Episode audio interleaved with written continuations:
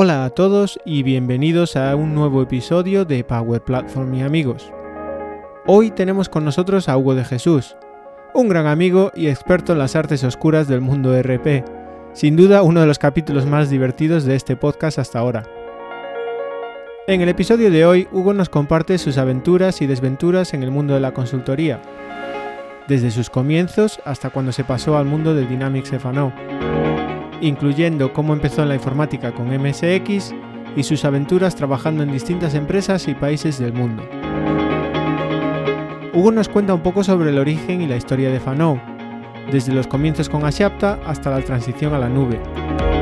Hablaremos sobre las virtudes y comparaciones de Fanou con SAP y también sobre la eterna pregunta en el mundo RP de Microsoft, cuándo utilizar FNO y cuándo Business Central.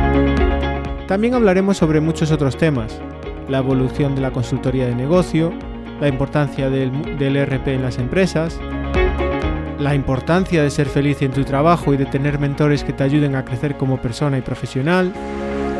Y por supuesto hablaremos sobre su perspectiva en torno a Power Platform y las comunidades de Microsoft. Así que sin más empecemos con este nuevo episodio de Power Platform y amigos.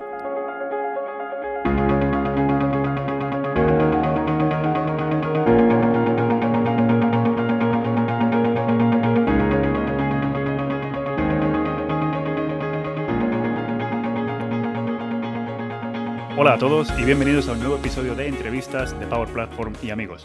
Hoy tenemos a un invitado que la verdad nos hace mucha ilusión, mucha ilusión tenerlo porque eh, tanto Marco como yo tenemos, tenemos mucho, mucho interés en que por fin consigamos entender qué es eso de, Finance and Operations. Para Marco y para mí eso no son nada más que, que un Excel bonito. Vamos, un Excel con un poquito más de tablas y algo de alguna, alguna lógica, ¿no?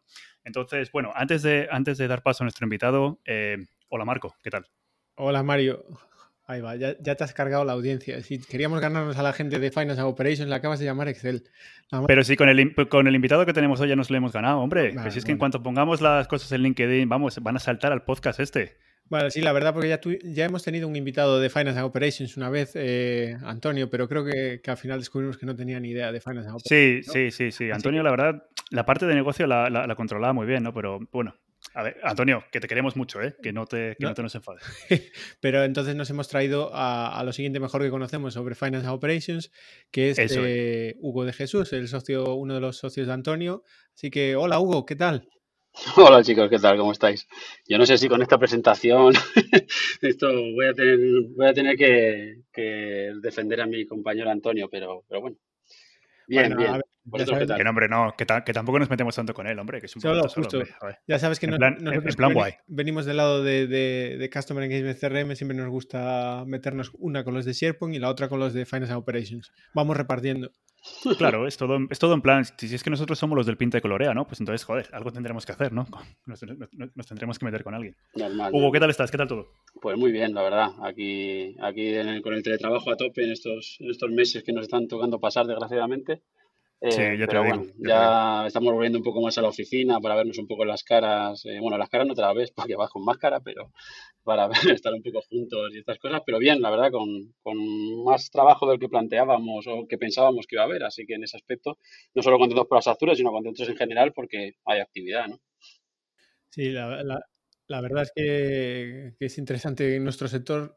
En general estamos teniendo bastante suerte con, con esta la pandemia, así que crucemos los dedos, que todo siga así, pero, pero bueno, sí que es extraño lo de, lo de la oficina, ¿eh? no, no, ver a la gente o verla a, metro y medio de distancia con mascarilla y las cosas. Yo es que hace... Llevo sin ir a una oficina seis meses. Ya... Sí, era lo que te iba a decir, que tú, tú y yo hace, hace bastante que no nos vemos en una oficina, o sea que... ¿Viste, ¿Viste cómo precisó en una oficina? En, una oficina, claro. no se me ha visto en otros lados. No, hombre, hombre, a ver, joder, a ver. Joder, ¿Ves? Pero, pero, pero, pero ¿para qué, ¿para qué dices nada? Ahora tenemos, ahora tenemos que, especificar. vamos a especificar. no, no, no, no, no, espera, espera, espera. Vamos, vamos a especificar. ¿Qué pasó? Pues que Marco tenía vacaciones, ¿no? Y pensó, pues mira, quiero irme a una parte de España que sea bonita, pero bonita a rabiar. La, segunda más bonita. Y me llamó y me dijo, Mario, ¿dónde puedo ir? Quiero ver la parte más bonita de España. Y le dije, pues vente a la tierruca, chaval, vente aquí, hombre, vente aquí, que yo te enseño mi tierra. Y ahí fui a Asturias. ¿Qué, pasó? ¿Qué pasó? Pasó por Asturias, sí, obviamente tiene que pasar, que viene de Galicia. ¿Qué pasó? Que como buena tierruca, pues es que justo el, el, chaval no me dijo bien el horario y esa semana estábamos regando. Así que llovió un poquito mientras estuvo Marco aquí. O sea que ya le tuve que aguantar esa semana diciendo, aquí llueve siempre, hombre, ¿qué es esto? en Galicia, en Galicia lo llamamos Gali, California. En Galicia, Galicia siempre hace bueno. Precisemos, siempre, de, siempre. El, de, el, sur de Galicia es California. Para Coruña llueve. Además, curiosamente, estábamos todos en, en Asturias en esa época porque me escribió Demian que mientras yo estaba un poquito más al, al oeste, vosotros estabais un poquito más al este, pero estábamos sí, al lado sí, de otro. Como coincidir al final por logística compleja, pero, pero por ahí andábamos todos, sí. Ahí que, yo no, que, yo no, he visto, Asturias parecía venidor, pero bueno. No he visto sí, con sí, sí, no, Cantabria, vida, pero en fin. Cantabria, Cantabria, estaba igual, macho. Cantabria. Sí, sí, sí, estuve en Cabarcer una semana después que vosotros y, y aquello sí, era como la M30 en hora punta. A Marco, a Marco le encantó Cabárceno, yo creo que quiere, quiere volver ya, yo creo que es, fue, una, fue una experiencia. Echo de menos las dos horas de cola en un coche. Eh, para... Cola, ya te digo, yo no, entiendo, no entiendo bueno, ni por qué permiten entrar coches ahí, pero bueno, sigamos. Es, es, que es, es, que es la idea del parque, es en plan parque jurásico. Pero bueno, caballeros, que nos estamos.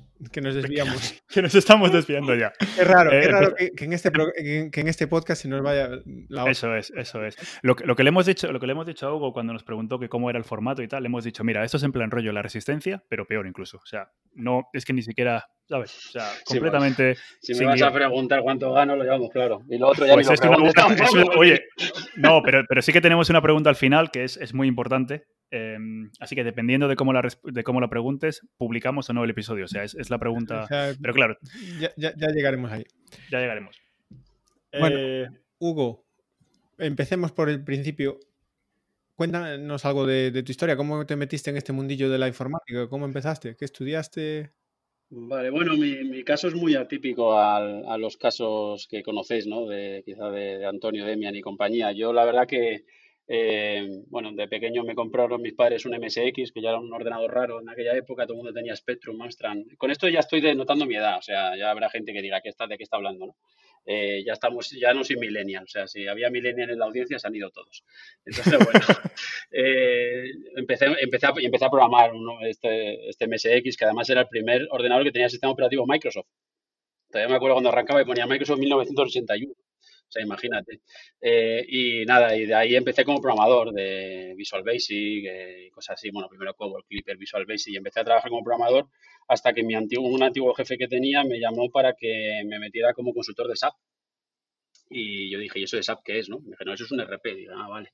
Pues nada, vamos para allá. Y entonces me metí en un proyecto internacional aquí de una empresa española, pero internacional, en Dominicana, eh, Argentina, México, por ahí, y me hice consultor de SAP. Y cuando ese proyecto acabó, eh, me dijo mi jefe en ese momento, ¿y quieres aprender una cosa que se llama SAPTA? Y nos cambiamos de SAP a SAPTA. Dije, bueno, pues vamos para SAPTA. Y entonces empecé como consultor de ASAPTA en, en Canarias. De ahí salté, sí, o sea, ahí pasé, claro, pasas pero, completamente de programador a consultor, ¿no? Pero, pero a esa persona aún la odias por haberte metido en el mundo del de, de No, la verdad, mira, curiosamente, como yo era programador, eh, odiaba mucho SAP porque no, no porque SAP, o sea, SAP es un RP fantástico, ¿no? Y funcionalmente es brutal, pero a nivel de tecnológico de código... Ten cuidado que voy a coger la, la, la, siguiente, ¿sabes? Cuando nos dimos el capítulo va a ser Hugo de Jesús, consultor de Azure. SAP es fantástico. SAP es fantástico, sí, sí, está, está, está, yo siempre lo he dicho, yo tengo una frase que es, no hay un RP mejor o peor, hay un RP más adecuado para cada cliente, ¿no? Entonces... Buena. Eh, qué bonito, qué bonito. Esto, esto ya que, pues, que, tengo una frase yo. Entonces, bueno, este, este caso es así, o sea, SAP, hay, hay industrias que son fantásticas, pero tecnológicamente por detrás, en aquella época yo perdí ya el foco de SAP y ahora seguramente esté mucho más evolucionado. Eh, las tripas de SAP eran, pues, eran horribles. Las Z, estas, los códigos Z estos que había que desarrollar, eran, no me gustaba nada. Y cuando llegué a SAP, pensé que era un, era un producto que no se parecía en nada a SAP, o sea, tenía el 10% de funcionalidad. Claro, la tecnología que había detrás lo podía hacer crecer de forma brutal, ¿no? A nivel como desarrollador, un funcional no lo veía, pero los que veníamos de desarrollar veíamos que aquello era completamente desarrollable, ¿no? Eh, no hacemos el drag and drop que hacéis vosotros en el, en CRM, eh, se mete código y esas cosas, pero, pero era mucho más abierto. Y entonces eh, me, me, enamoró esa parte de, de AX, ¿no? Eh, luego ya evidentemente fue, fue cambiando. Y el mayor reto fue pasar de técnico a funcional, de no conocer nada de negocio a empezar a trabajar con procesos de negocio. Entonces, bueno, de ahí fui creciendo como consultor y me ofrecieron un trabajo en Latinoamérica de un partner español para liderar la práctica de AX en Argentina eh, terminé siendo country manager en Argentina, de ahí salté a director de operaciones de toda Latinoamérica de un partner más grande. Y cuando estaba viviendo en Chile, mudándome a Miami como director de operaciones de este partner, eh, nos quedamos embarazados y la visa americana se cancela en el caso de que vayas a dar a luz, así que me volví para España y esperando ver si sea, si teníamos al hijo y luego íbamos a, Estados Unidos o nos quedábamos o qué hacíamos. Pero bueno, ya estando aquí, pues eh, ni funcionaba el trabajo en remoto allí por el cambio horario y todo, ni yo estaba a gusto. Al final decidí dejar la compañía eh, y, y me puse a buscar partner en España y buscando partner en España me entrevisté con... A ver, a ver, a ver. Bueno, a ver, Hugo, vamos a ver, vamos a ver, ¿eh? Vamos a ver. Sí, normalmente lo que hacemos... Sí, es que normalmente lo que hacemos es, vamos desvelando ah, un poquito la trayectoria de cada invitado. Yo, es que ya, tengo, tengo, un montón de preguntas. ¿Alguien que vivió en, cuántos países en, en América? Es, que es eso. Parece... Pues, países... pero con menos, con menos emoción que esto es consultoría, chicos. Esto no, es, esto no es españoles por el mundo. Estos españoles por el mundo siempre tienen una vida fantástica, tienen unos trabajos brutales. Yo iba de 9 a 5 a la oficina, o sea, no, no era. No vale, vale, no, pero vamos a, ver, Pero sí, no, eh, países, vivir, vivir en tres, o sea, España, Argentina y, Chile, pero realmente estar continuamente eh, físicamente en sitios, pues Argentina, Chile, Perú, o sea, Lima y Bogotá y Miami estaba saltando ahí. Y bueno, luego viví cinco años en Las Palmas antes de todo eso, que, la verdad que es una ciudad que me fascina. Vamos a, mm, o sea, ya estamos, ya estamos muy, muy, muy avanzados. Te voy a traer un poquito más hacia, hacia el pasado, porque eh, normalmente lo que hacemos es eso, pues empezamos cómo empezaste la informática, luego dónde estudiaste, qué mm. estudiaste. Tú todo ah, eso te lo has saltado direcamente. es que yo, no, yo no, estudié, claro. Claro, es, que, es, que es eso, lo, que la gente piensa es que tú eh, te, dieron el, MSX y ya en un, en un, en un par de semanas estabas trabajando consultor ya directamente, ¡pum! Venga, ya. claro. Pero ¿qué te asusta? Eso es lo normal. Para aprender claro, no te falta nada más.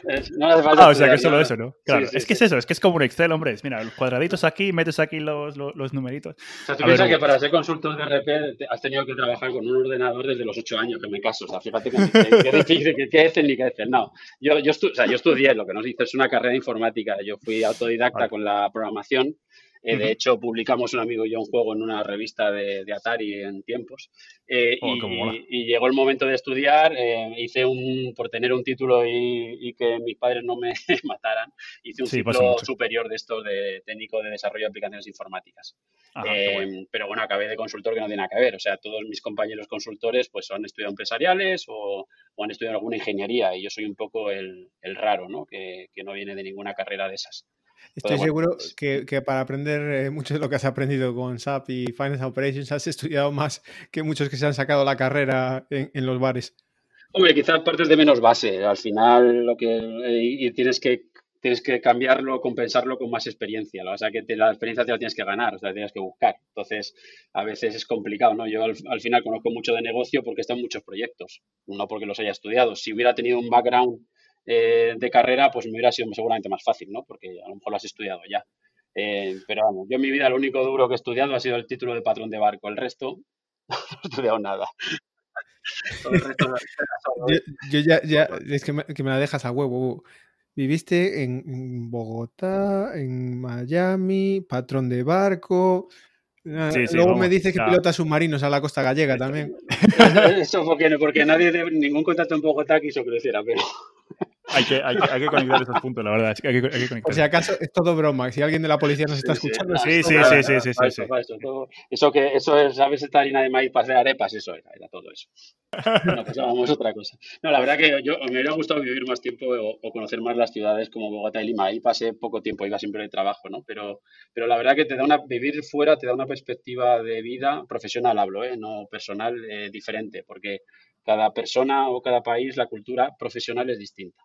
Evidentemente, eh, personal también, pero eso es otra cosa. O sea, a nivel profesional de consultoría, ¿no? de implantación de proyectos, eh, tienes que cambiar continuamente los estereotipos, ¿no? Y, la manera más... Los españoles son muy agresivos, muy, muy agresivos. Eh, la manera de decir las cosas, exigirlas, de... Los anglosajones quizá lo sean más, pero los españoles son muy duros. Y cuando vas a Latinoamérica, dependiendo del país en el que estés, puedes ser muy ofensivo con la manera de trabajar. Entonces cuesta mucho, a mí me costó mucho y evidentemente pasé por una curva de aprendizaje que mis compañeros me decían, este tío es un, bueno, no, voy a, no voy a decir ninguna palabra malsonante, ¿no? Pero, pero claro, tardas mucho en acostumbrar. Dice, pues si esto es normal, ¿no? Esto es como a mí me han tratado siempre, ¿no? En España. Y, y, eso te da esa perspectiva que es muy interesante. Yo te entiendo, yo te entiendo, Hugo, porque siempre que eh, siempre que estamos en alguna reunión y Marco ve que yo, que yo me estoy empezando a calentar, siempre me empieza a escribir diciendo, tranquilo, relájate, no te calientes, no te calientes. Vale, vale, Sí, sí, es, a Mario si lo suelto, entonces, eh, por lo que cuentas, si lo suelto en, Hispanoamérica, eh, nos, vuelven a, pedir la independencia de... ¿Qué nombre que no? Que no, que nombre que no. depende, depende, del país, eh, depende del país. hay, hay, países que nos tienen muy buena estima, o sea, entiéndame, que como que los españoles somos mejor vistos que en otros, evidentemente, pero no lo hemos ganado a pulso, me refiero. Y no estoy hablando de, hace 500 años, estoy hablando de ahora, ¿no? De cómo vamos como profesionales, ¿no? Entonces, en México, por ejemplo, pues no le gusta que llegue el típico eh, profesional español dándoselas de algo que no es, quizá, ¿no? Porque hay, en, todos, en todos los países hay unos profesionales increíbles, en todos. Y en todos los países hay profesionales malísimos, como en España, ¿no? Entonces, no puedes, hay españoles que llegan con un estereotipo que no, que no es. Y los mexicanos lo llevan muy mal y con razón, y sin embargo los chilenos como que son más abiertos a, como que tienes cierto caché solo por ser español cuando no es así, o sea, no eres mejor ni peor que nadie, ¿no? Eh, bueno, hay un poco de todo. y es curioso porque tienes que ir amoldando a cada, a cada país, lo cual está muy bien, ¿no? Es enriquecedor, pero como profesional te das unas hostias importantes. Sí, no, no, tiene sentido. Y, sobre todo, habiendo saltado de, en, todos los países que has, que, has, que, has, estado saltando, o sea, que me imagino que ha tenido que ser un, reto. Y me, llama la atención lo que cuentas, me gusta escuchar, porque yo, no, ya lo conté muchas veces mi historia, ¿no? Y dónde he estado, pero Sudamérica o Latinoamérica no, no, no me coincidió nunca. y me llama la atención porque eh, mucha gente tiende a meterlo todo en el mismo saco, hablan todos español y me encanta escucharte a ti con tu experiencia de, verdad, de primera mano, de, las diferencias entre países y, ya Te digo, si nosotros somos diferentes entre eh, Asturias, Galicia y están al lado, imagínate eh, países tan grandes como esos, ¿no? O sea, que, que un argentino es muy diferente, un argentino de Córdoba o de Misiones que un argentino de Buenos Aires, ¿no? Que un porteño pues esto es exactamente igual. ¿no?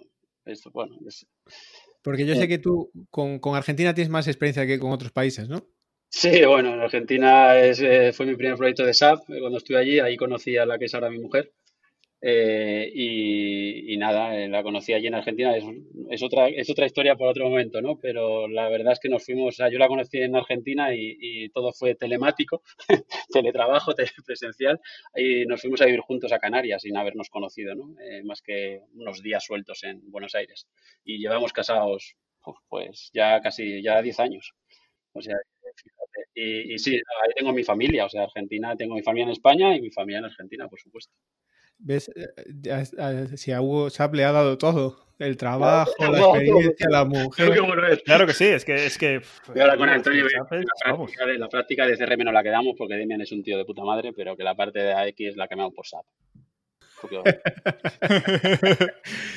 Ay, Dios. Y... empezamos con Sapazure. Sapazure. Sapazure, eh, suena, suena, hasta bien, ¿eh? Además hay SAP en Azure, o sea que eso existe. Eh, eso, mm, coñas aparte, eso es una mina de oro. Con la cantidad de máquinas que hacen falta para ejecutar SAP, Microsoft se está morando. vas a tirar más Microsoft vendiendo SAP en Azure que vendiendo Dynamics 365 Finance on Operation. Yo te lo digo ya. Seguro. Pues, eh, oye, y, y, bueno, de toda, toda esta experiencia, al final, eh, te cambiaste al mundo de, como decías, de, de SAP a, SRP que estaba arrancando. ¿En qué año empezaste con, con Asapta? Pues sería 2004-2005. O sea, vamos, cuando recién adquirido fresquito con de, Sí, cuando Dangar, bueno, Dangar ya había sido adquirido por Navision, pero todavía estaba por ahí y Microsoft acaba así, era Microsoft Business Solution, Asapta, que lo acababa de comprar de Navision. O sea, que tú te acuerdas de, de Kirill Tatarinov y de toda esta tropa. Sí, sí, de, joder, es que esa, esa, época fue muy curiosa, pero sí, o sea, cuando la gente de Barcelona le llamaba Chapta, nosotros a Sapta, y había todavía gente que le llamaba Navision a Sapta, era, aquello era un... Qué bueno. Sí, eran los pañales del producto. Y, y, los que más lo sufrieron no fuimos nosotros, fueron los clientes, o sea, eso está claro, que sufrieron un producto que estaba ahí, ahí. ¿Qué, qué, cuáles fueron, cómo fue tus primeros proyectos con Ashapta? Tú que decías pues que lo veías más con potencial, pero corto, ¿no? Joder, no, mi primer proyecto además fue como era, como éramos todos juniors, porque esto era abrir una, un partner en, en Canarias, ¿no? Y, y era, no sabíamos nadie nada de Asapta, éramos todos. De hecho, en ese momento Antonio se estaba sacando el máster, este, el Ability, que se estaban haciendo, y nosotros éramos eh, los que ya estábamos desplegando, ¿no? El, el, los proyectos ahí, con la primera promoción de este Ability que hizo Antonio, ¿no? O sea, que imagínate el equipo que éramos. Y yo, como yo era el que tenía más experiencia por SAP, no por Asapta, eh, tuve que hacer de jefe de proyecto. Eh, y, de, de, consultor senior, ¿no? Entonces, claro, esto era un cachondeo y en una, en una industria que además era ingeniería, era fabricaban a medida. Entonces tenías que montar eh, Product Builder, que es configurador de producto, ¿no? O sea, una empresa que tiene que seguir una serie de reglas de, ingeniería para, para, fabricar una pieza que además va, eh, que es estructural, ¿no? Que va dentro de un edificio. Entonces, claro, el primer proyecto, pues eso, eh, tuvimos que desarrollar, meterle mano, aprendimos a base de golpes, hubo muchas, muchas anécdotas eh, curiosas, ¿no? De las que se cuentan y de las que no se cuentan. Y, pero bueno, nos dio, mucha, nos dio muchas tablas luego para... O sea, fue, en vez de empezar con un proyecto fácil financiero, fue un proyecto que fue todo menos financiero, lo cual luego eh, nos dio como esa base para, para ir a por otros proyectos. Y en, y en tres años en Canarias eh, pasamos de ser dos personas eh, vendiendo la primera oferta en el sofá de la casa de, del jefe, ¿no? A, tener 30 tipos. O sea, que, que, fue antes de que nos comprara un partner en, en, Madrid. Así que estuvo, la experiencia estuvo muy bien. Y qué bueno eso de, o sea, tú ya desde, la verdad es que tuviste una, una serie de oportunidades increíbles, lo de arrancar con RP, aprender de eso, al principio con Asapta, luego cre crecer una empresa ahí de 0 a 30. Eh, tuvo que ser una época muy interesante, ¿no, Hugo? Sí, yo, yo, yo, siempre he tenido esa espinita de que las cosas que he aprendido las he aprendido eh, a la fuerza, ¿no? Y eso hace que haya aprendido cosas muy mal, mal aprendidas, ¿no? O sea, que digamos que si hubiera tenido un mentor, ¿no? Que, que me hubiera guiado, ¿no? Me hubiera enseñado estas cosas, pues no me hubiera equivocado tanto como lo hice. Porque la gente dice, no, yo soy autodidacta, los autodidactas nos equivocamos, nos equivocamos mucho y no hay nadie que te indique, oye, te estás equivocando, porque yo mi jefe el que tenía era, era una persona que no era de consultoría, o sea, que era de comercial, dirección, pero que no sabía de producto, vamos, no, yo me estoy refiriendo a un mentor de producto, ¿no? Entonces eso lo eché mucho de menos durante toda mi carrera, porque siempre me ha tocado hacer este rol de, de líder funcional eh, y muchas veces no sé, o no sabía, ¿no? Y he tenido que aprenderlo. Entonces, bueno, eso es algo que, por ejemplo, en Axazuria intentamos ponerle mucho, le ponemos mucho enfoque a eso para que nadie tenga que pasar por esto. Nos toca pasar a nosotros otra vez por esto, ¿no? Antonio y a mí, cuando sale una cosa nueva o cuando hay que investigar y descubrir. Pero bueno, ya tenemos, en mi caso, 45 años y es diferente, ¿no? Que cuando tienes veintitantos y, te toca hacer lo mismo. Entonces, bueno, fue una experiencia, está claro que no todo se hizo bien, pero o muchas cosas no se hicieron bien, pero de repente pues te da la oportunidad de dirigir gente, de liderar equipos, de ver crecer una empresa, de tomar decisiones, no sé. Eso en ese aspecto sí es positivo.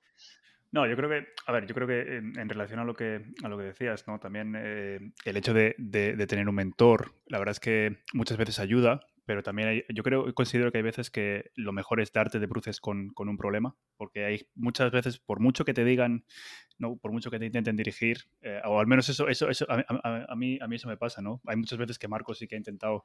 Eh, Venga, Marco, voy a, voy, a, voy a, decir algo bonito. Hay muchas veces que Marco sí que. que Marco sí que... grabar otra vez. No, no, a ver, Marco, Marco en ese sentido es, es, un, es, un, es un muy buen mentor y además una de las cosas que, que, sí que tiene es que siempre te dice las verdades, aunque duelan, te dice, te dice, te dice las verdades, ¿no? Pero también, obviamente, hay muchas veces que yo no le hago caso, que es verdad. Pero no le hago caso también porque te considero que con la experiencia y con darte de golpes, eh, eso sí que es una lección que, que a veces es necesaria. Eh, como que si, si te solucionan mucho las cosas, yo creo que no, luego no valoras lo que, lo que consigues, ¿no? O sea, que yo creo que es un poquito... Sí, es un poquito, yo creo que es una mezcla, está claro. O sea, un, buen mentor te tiene que dejar pegarte contra el muro para que aprendas es. eh, este, este concepto, ¿no? Es como eso de eh, coger lo que otros han, han, aprendido y simplemente dar el siguiente paso. Esto lo explicaba Michael Crichton en Jurassic Park, ¿no? No sé si en la película, pero en el libro lo explicaba, ¿no? Esto de, con el tema de la biotecnología, ¿no? Es peligroso, ¿no? Ah, coges eh, lo que ha estudiado todo el mundo de energía nuclear y das un siguiente paso, haces una bomba atómica, ¿no? Pero no has aprendido todos los errores que, que hay que cometer hasta llegar a este punto, ¿no? Pues con Eso todo esto es. pasa igual. Pero siempre es bueno que ante ese muro tengas a alguien que finalmente te diga, es por aquí, ¿no? Porque eh, nosotros creemos que en esto de la consultoría saber de producto es todo, pero pierdes un montón de, como profesional pierdes mucho cuando no eres, no, no tienes las capacidades o los soft skills necesarios, ¿no? Y no sabes eh, pues eso, lidiar con una persona o convencerla de algo y, ahí el mentor también te tiene que ayudar a, decir, oye, que estás gestionando a la gente mal, ¿no? O estás siendo muy duro o no lo estás haciendo bien o como sea, ¿no? Luego el producto siempre está bien tener a alguien que te, oye, llevo dos días pegándome con esto, me gusta, si alguien lo sabe, pues que me eche una mano, ¿no? Eso también está bien, pero bueno, eso es más fácil siempre, en redes sociales, hay un montón de cosas. Eh, yo quiero dejar aquí para, para el registro que eh, Mario dice que sí, que no. Lo que es es cabezón, eso una.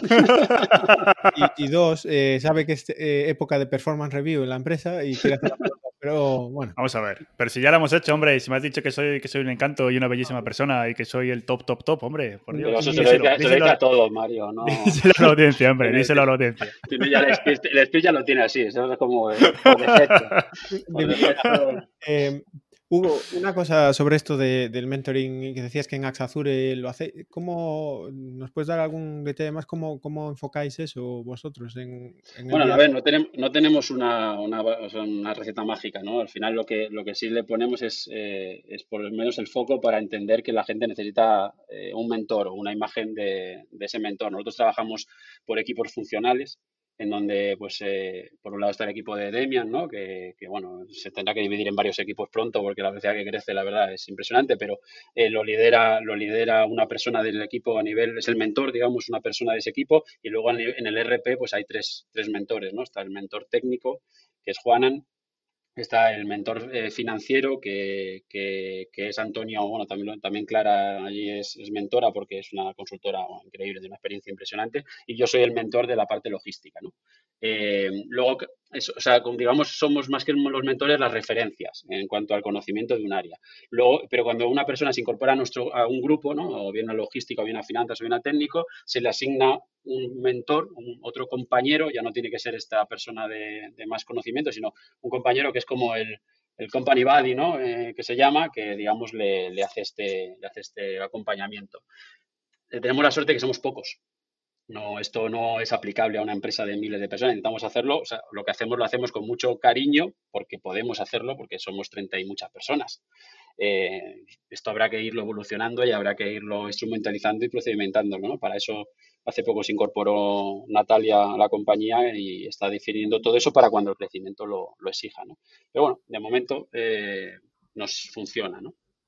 Qué bueno, la verdad es que es súper súper interesante. Y Hugo, ahora que, ahora que hablamos de, de Axazure, ¿cómo, ¿Cómo, comenzas, cómo comenzó tu, tu, aventura en, en Axazure?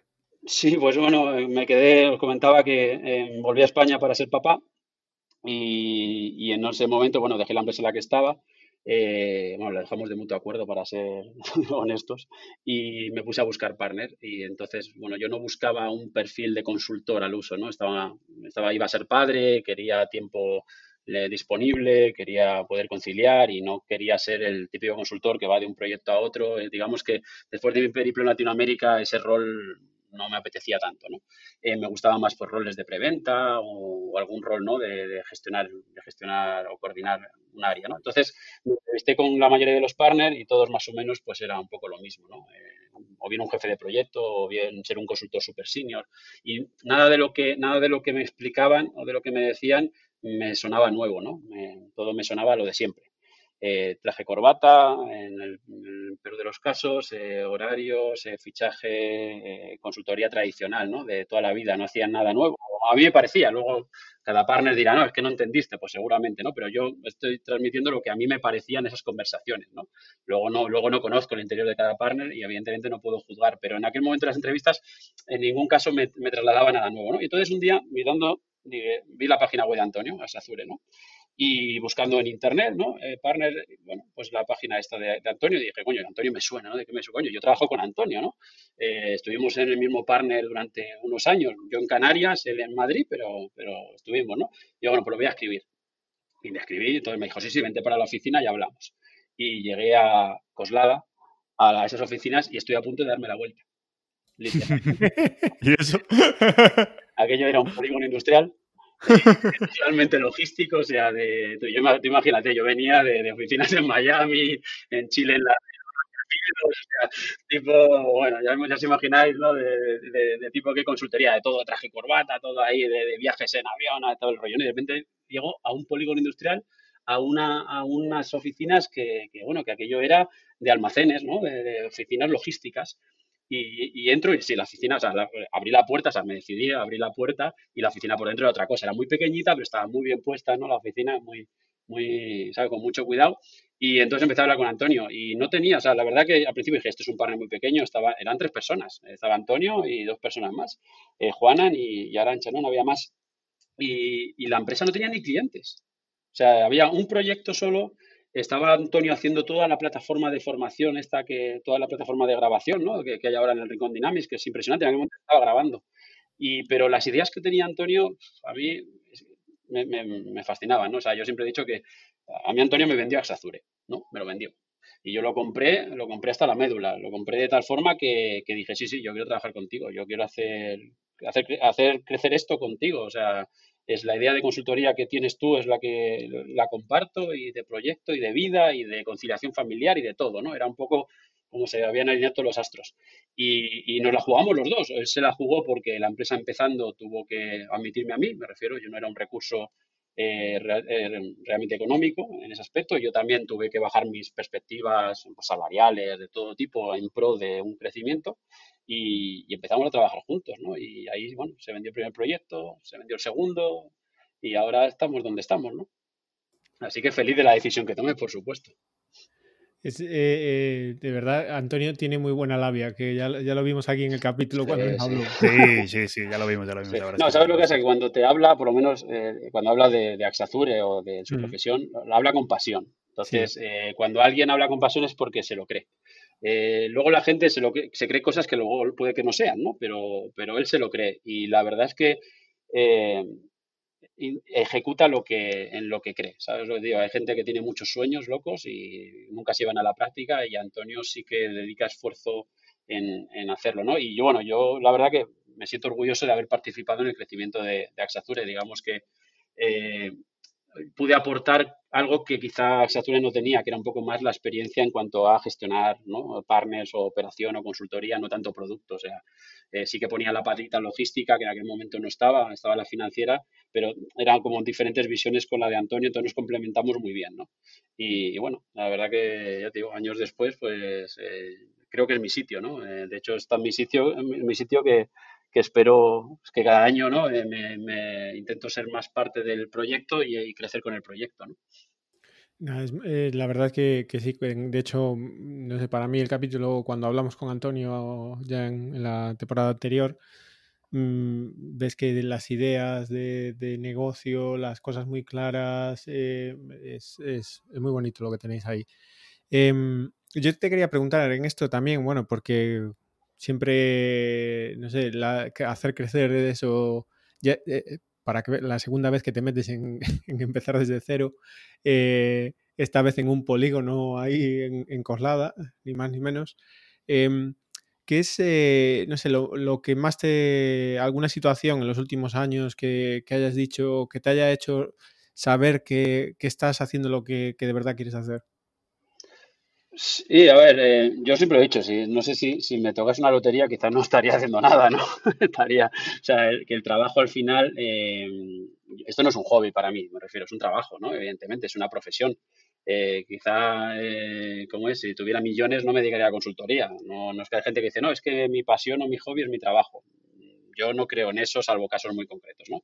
Para mí esto es un trabajo, pero dentro de que es un trabajo, eh, a mí es un trabajo que me llena, que, me llena porque, porque me gusta lo que hago eh, y porque sobre todo me gusta con quien lo hago, ¿no? Porque este trabajo cambia mucho cuando con quien lo haces no, no cuaja, ¿sabes lo que te quiero decir? Es, el trabajo al final tiene momentos buenos momentos y momentos malos, hay proyectos que salen perfectos, proyectos que no salen tan perfectos, hay momentos de depresión, de, tensión, pero cuando lo haces con, con quien lo haces y estás a gusto, eh, pues las perspectivas son diferentes y al final lo que uno ve es pues lo gusto que se está con la gente. Eh, nosotros en, en quizá es un poco eso, ¿no? El, rollo familia que tenemos. Eh, quizá no se puede hacer con todo el mundo y cuanto más fija la empresa, insisto, quizá no sea igual, ¿no? Y cuanto más gente haya y de diferentes edades, diferentes áreas, etcétera, sea más complicado, pero la empresa ha crecido, se ha incorporado Demian, que fue un salto brutal, ¿no? En cuanto a todo, porque Demian es, aparte de un gran profesional, es una increíble persona y el equipo de Demian se, integró, se integró igual y, la verdad que uno va a la oficina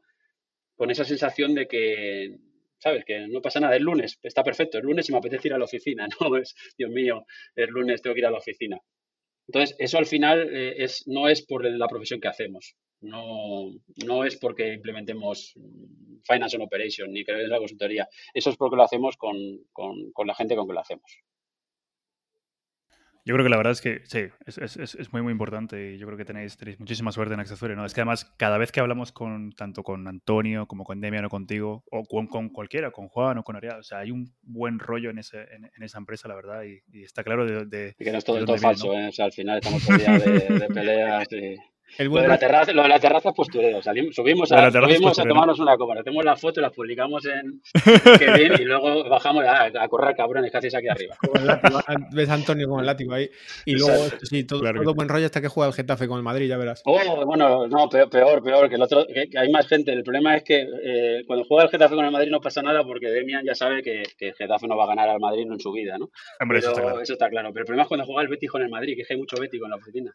No me digas. Sí, bueno, bueno, bueno. sí, sí. Entonces ahí Madre se pone más, se pone más, se pone más interesante, ¿no? Se pone sí, más sí, interesante. hay más pasiones, no, pero, pero tenemos un chat, un, un WhatsApp de, de, toda la empresa y la verdad Ajá. es que no hay minuto que, que no esté publicándose cosas, o sea, que la gente que alguien esté escribiendo. Digamos que sí, se acaba a las 11, pero a las 6 de la mañana empieza otra vez la gente a escribir y está todo el mundo escribiendo cosas de que no tienen nada que ver con el trabajo, ¿no? De, de cachondeo. Sí, sí, sí, sí, sí. No, la verdad es es que divertido. se ve, se ve, ese, ese ambiente sí que se ve cada vez que, que hablamos con vosotros. Oye, y lo de, lo de Star Wars, ¿de, de quién sería la idea? Pues yo creo que eso lo heredamos naturalmente, porque eh, empezamos con el friquismo de siempre, eh, somos muy frikis, eh, yo siempre lo he sido, Antonio también, pero bueno, siempre hemos estado todos, con, la verdad es que en realidad todos, con todos, todo este, este sí. friquismo y, y, lo hemos ido heredando. El, el, problema es que la gente que se está incorporando ahora, nueva, y digo es un problema porque a mí me preocupa, es que hay algunos que no han visto ni las películas, tío. Entonces, a ver, que ser prueba eliminatoria, tú no puedes contratar tenéis que, tenéis, ser un poquito, a ver, Natalia, con la gente que pasa? contratáis, tenéis que tener un poquito de cuidado, vamos a ver, claro, por es favor. Que son, eso, son de otras sagas, eso es parte ya, de la... o sea, esa, esa gente, esa gente de repente dice, no, pero yo es que la saga que sigo, yo que sé, El Señor de los Anillos, digo, sí, pero Star Wars. ¿Qué Señor de los Anillos? Ni qué Señor de los Anillos. No, y, y, Star Wars, hombre. Y luego ya la pregunta de, de, de prueba de verdad es si, si que, que, ponga el orden de, de, calidad de las películas de Star Wars y como ponga ah, primero sí, el episodio 1, sí. ya no le vuelves a hablar. No, no, como, como, como, mente en cualquiera de las últimas tres es la puta calle. O sea... es que es eso, yo, pens yo, pensaba que esa era la primera pregunta. O sea, hola, muy buenas. Mira, yo soy, soy Hugo, hola, yo soy Mario. Mira, eh, ¿te gusta Star Wars? No, bueno, pues venga, vete. Sí, lo que, ¿sabes esto de. Nosotros somos como los, como, eh, los, los, evangelistas, ¿no? Que tienes que evangelizar a la gente. No hay un reto, si, si todo el mundo ya viene fricado, no, tenemos reto, hay que, hay que contratar a la gente. ¿Tú has visto Star Wars? No, pasa que de aquí a un año pasa, pasa que te siéntate, vas, siéntate te vas a tragar los números. pasa que de aquí a un año vas, te veo en la, en la Comic Con disfrazado de Leia. siéntate. Y te llamas Paco, pero vas a ir disfrazado de Leia. esto tiene que ser así, si no, no va a ir. No, pero sí que es cierto que hay una diferencia ya generacional que no nos damos cuenta. Aquí todos sí, nos consideramos claro. jóvenes hasta que no hasta que te das cuenta que no lo eres. Eso, no, eso, yo, eso yo es curioso. soy el más viejo de la empresa, pues prácticamente es lo que tengo. No, que digo que ya verás que cuando, cuando te vengan con, con el TikTok a querer hacer algún anuncio de Calla, calla. calla, calla. Ya, ya, te digo, eso, calla, eso ya ha pasado, ¿eh? Ya el otro día tuve que preguntar esto del TikTok, de qué iba, ¿no? Pero, yo también lo he preguntado el otro día. Es yo que soy yo un no tío me... que no tengo Twitter, o sea, yo tengo LinkedIn, sí, todo bien, y uso Facebook, pero Twitter nunca me ha gustado. Y que, que le diga, no me ha gustado, ¿sí? o sea, no es que, no, no que es Twitter, no sé lo que es, pero no me gusta. Y claro, de repente, y ahora TikTok y no sé qué, y la gente, Instagram lo usa como red social, no para publicar fotos, y no lo entiendo son cosas que me superan, pero bueno.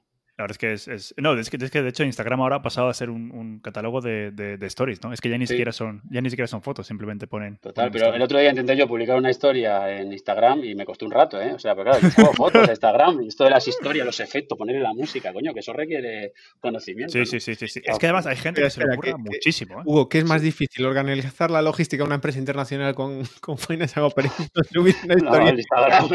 subir, el Instagram. Subir bien el Instagram es más difícil. El, el, el otro día desplegué el e-commerce el nuevo e-commerce este de Dynamics, el, el, portal, ¿no? Integrado con, la, con el Finance and Operation, me costó menos. Ya eso es lo que digo. Ahí lo dejo. Ya. Esto es así. Qué bueno, pues, qué bueno. Bueno, hablando un poquito, hablando un poquito de, de, de Finance and Operations, a ver, para los, para los profanos en el tema, que bueno, ahora la verdad es que sí que me, me, me estoy metiendo un poquito más con ello, pero bueno, para, para, la, para los de pinta y colorea, ¿nos podrías resumir Finance and Operations en dos frases, Hugo? Para los frases. de pinta y colorea. Uf, Eh, bien, bueno, a ver, ¿cómo dirían dos frases? Final Finance and Operation eh, es todo para una empresa. me encanta.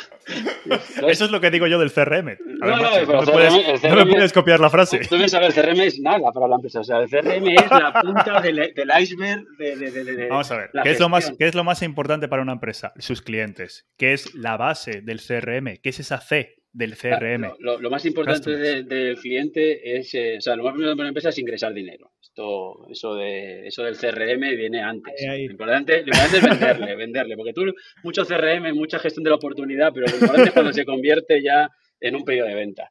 Y cuando se ingresa y todas esas cosas. Y para todo eso, al final, bueno, al final el una empresa lo que hace es gestionar la compañía de punta a punta, ¿no? Eh, de hecho, en tiempos el CRM estaba dentro de AX, ¿no? Eh, lo sacaron por este tema de vender un poquito más por fuera, ¿no? Y igual que sacan HR y Project Operation, al final lo que están haciendo es desmembrar Finance and Operation en muchas aplicaciones, pero esto es un tema de licenciar un poquito más. No tiene mucho sentido a nivel técnico, ¿no? Esa es la pelea que tengo yo. O sea, a mí la integración está con, con Project Operation, con Human Resources, tío, que la base de todo Human Resources es la de Finance and Operation y me haces integrarla. ¿Sabes? O sea, esa es la, lógica que tenemos detrás. Que sí que dual write, que lo que tú quieras. Que, que estamos usando dos tablas para hacer lo mismo, en dos sitios distintos. Eh, y entonces, bueno, pero eso tiene un sentido de licenciamiento de, oye, y si un cliente quiere recursos humanos, pero no quiere contabilidad o no quiere logística, ¿qué le ve? No le voy a vender el RP, vale, ve, vale, por recursos humanos. Y si requiere CRM, pero no requiere, vale, también CRM aparte. Pero realmente el RP lo que hace es gestionar todos los recursos de la compañía, todos, incluido el CRM si fuera necesario. O sea, que, que CRM puede estar dentro o fuera del RP. Eh, pero bueno, si nos ceñimos a Finance and Operation, estaría fuera. Y Finance and Operation al final, pues gestiona toda la compañía de punta a punta. Eso es un poco el, concepto, ¿no? Entonces, a eso nos dedicamos y por eso hay tanto consultor especializado. O sea, quizá en CRM ahora se especializáis en cosas, o sea, Field Service, por ejemplo, ¿no? Hay un consultor de Field Service. Bueno, consultor de Field Service, pues bueno, tiene sentido porque es una especialización. Field Service debería estar en el RP, en mi opinión. Porque toda la gestión que haces detrás de field service eh, la necesitas contable, necesitas gestionar a nivel de gestionar almacén, de los recambios, a nivel de gestionar la operación, a nivel de facturar, todo eso realmente es más de RP. ¿Por qué está en el CRM? Pues porque Microsoft compró un producto, que ya estaba en CRM, yo que sé. Pero, pero bueno, es, una fina línea, ¿no? Es interesante, lo, me, me, gusta ver tu perspectiva, Hugo, porque creo que has dado en el clavo unas cuantas cosas. Por el tema, por ejemplo, eh, sí, es, eh, no es ningún secreto que, Microsoft eh, Business Applications consiguió triunfar un poco más vendiendo en el, en el aspecto comercial con, la parte de, CRM y tal, como plataforma también, en el paso a la nube. Bueno, todo de ahí salió muchas cosas que tenemos hoy en día con el CDS y Power Apps y todo esto, ¿no? Eh, pero siempre le costó un poco más eh, explicar el valor de, de Finance and Operations a, a, Microsoft, también porque Microsoft no era una empresa, el resto de Microsoft se dedica a vender eh, herramientas, otras plataformas, otras cosas, era, era como una venta más compleja. Y creo que, que lo que dices, eso de, de Project Operations, de HR, eh, todo este desmembramiento, por un lado, es simplemente es una forma de, un mensaje comercial, una forma de, de hacer eh, bueno, ya que no vamos a o no sabemos cómo vender eh, esa plataforma entera, vamos a dedicarnos a explicar el mensaje eh, así partido en, workloads y bueno, sí, sacar más rendimiento también vendiendo, pero... Sí, completamente. Mm. Yo, creo que por ahí, de hecho, el nombre del licenciamiento o, sea, o el cambio de naming se basa en eso. De repente tienes Dynamics 365 Finance y Dynamics 365 Supply Chain, ¿no? y son lo mismo. O sea, no existe un Finance y un Supply Chain. Eh, es el mismo RP, eh, los mismos módulos, las mismas cosas. Tú no puedes quitarle finance al supply chain, no puedes. O sea, tienes el RP es el que es, lo licencias de esa manera, es un tema comercial. Eh, pero el RP de hecho pierde sentido cuando no se integra con todo, ¿no? y, porque al final tú lo que quieres es, si nos ceñimos a mi área, que es la cadena de suministro, pues ese es el nombre lo indica, ¿no? Cadena de suministro. Va desde la planificación, desde el forecast hasta la compra, pasando por la fabricación, llegando hasta la venta, la entrega, todo eso, ¿no? Entonces, eh, si no es algo que, si no es una cadena en sí misma, ¿no? No está todo unido, pues empieza a perder sentido, ¿no? Y si todo eso además no tiene un reflejo contable, pues más. Yo creo que el tema siempre ha sido un tema de cómo ha posicionado Microsoft el producto, porque pensar en una cosa, en Navision, Business Central, eh, nadie, nadie tiene dudas de para qué sirve y cómo está implantado y, tiene 130.000 implantados en todo el mundo, 140.000, o sea, eh, hace lo mismo Business Central que Financial Operation en resumen. Es un RP. Será un RP con un alcance distinto o con una tecnología distinta. Es un RP y todo el mundo lo conoce y todo el mundo sabe a, qué sirve. Y de repente Financial Operation era como ese gran desconocido. ¿no? Si Financial Operation, eh, yo no creo que sea el hermano mayor, porque, insisto, yo he visto proyectos grandísimos eh, con Navision y he visto proyectos pequeñísimos con, con AX. Eh, esto es un tema, vuelvo otra vez a que no hay un RP mejor o peor, hay un RP más adecuado a, un cliente, ¿no? En base a unas necesidades. Entonces, eh, yo creo que eso, que Microsoft no ha sabido o no supo posicionar adecuadamente eh, Finance a SAP en su momento y ahora el tema de la nube pues le está empujando ¿no? a todo esto y la verdad que, que como producto el cambio que ha dado es estratosférico. O sea, ahora mismo tenemos un producto que cada día, cada semana salen cosas nuevas y es muy difícil estar al día y está haciendo una solución brutal, ¿no? Microsoft. Pero bueno, con sus cosas, ¿eh? que yo no soy un ferviente, yo no, yo no lo defiendo a ultranza, no defiendo ningún producto a ultranza, todos tienen sus cosas buenas y sus cosas malas. De, de, hecho, luego te voy a preguntar sobre eso, pero antes vuelvo a una cosilla de lo que hablabas de, de los perfiles y de especializaciones. Eh, no sé, desde tu perspectiva, hombre, vosotros ya, hace tiempo en el mundo de RP lo que dices que, que, es tan grande que ya había más especializaciones, ahora se está viendo también en la parte de, Dynamics, eh, Customer Engagement, más especializaciones, pero lo que estoy viendo ahora, eh, últimamente, con estos nuevos productos, digamos, o, agrupaciones que hace Microsoft, por ejemplo, el Project Operations, el field service, lo que decías con, las integraciones con Finance, que cada vez el, perfil va a cambiar un poco más de, gente que va a tener que trabajar en, ambas plataformas, en, lo que, bueno, eh, CDS, Dynamics, eh, mm, Power Apps, eh, Dynamics 365, pero también entender la parte de finance, entender la parte de operations, porque van a ir de la mano. Vas a, tener que. Y, me, hacía gracia porque en algún chat de MVPs veía a alguien peleándose con, con temas de, de, Project Operations y, claro, decía, ahora tengo que.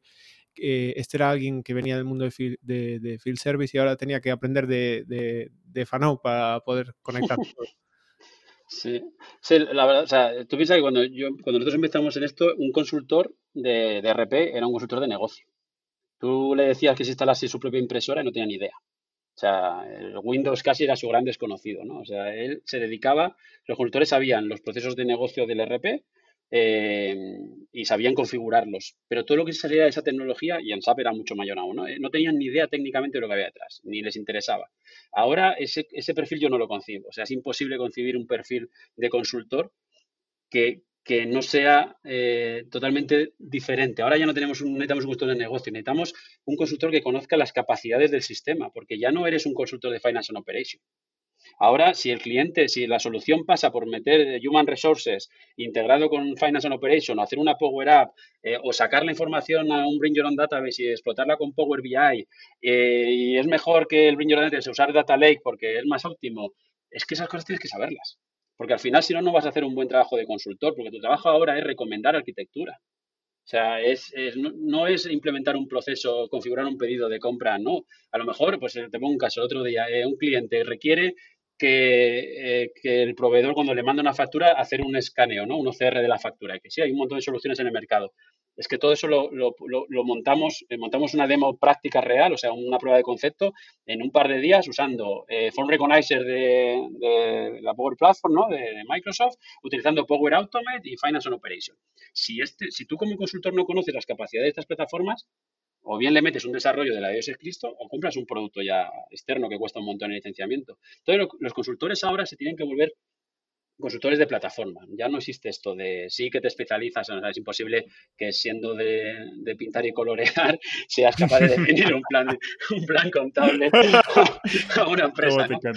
me encanta eso. O sea, eh, pensar que, claro, son conocimientos de negocio distintos. Yo no soy capaz de decirle, si un cliente me pregunta, oye, eh, si quiero amortizar este activo, ¿a qué cuenta contable tengo que llevarlo? Un proyecto, ¿no? Yo quiero hacer aquí un reconocimiento de ingresos del proyecto, ¿qué cuenta tengo que usar? Bueno, eso evidentemente lo saben los, economistas, ¿no? Los financieros, pero eh, ellos mismos también tienen que saber que existe todo esto detrás.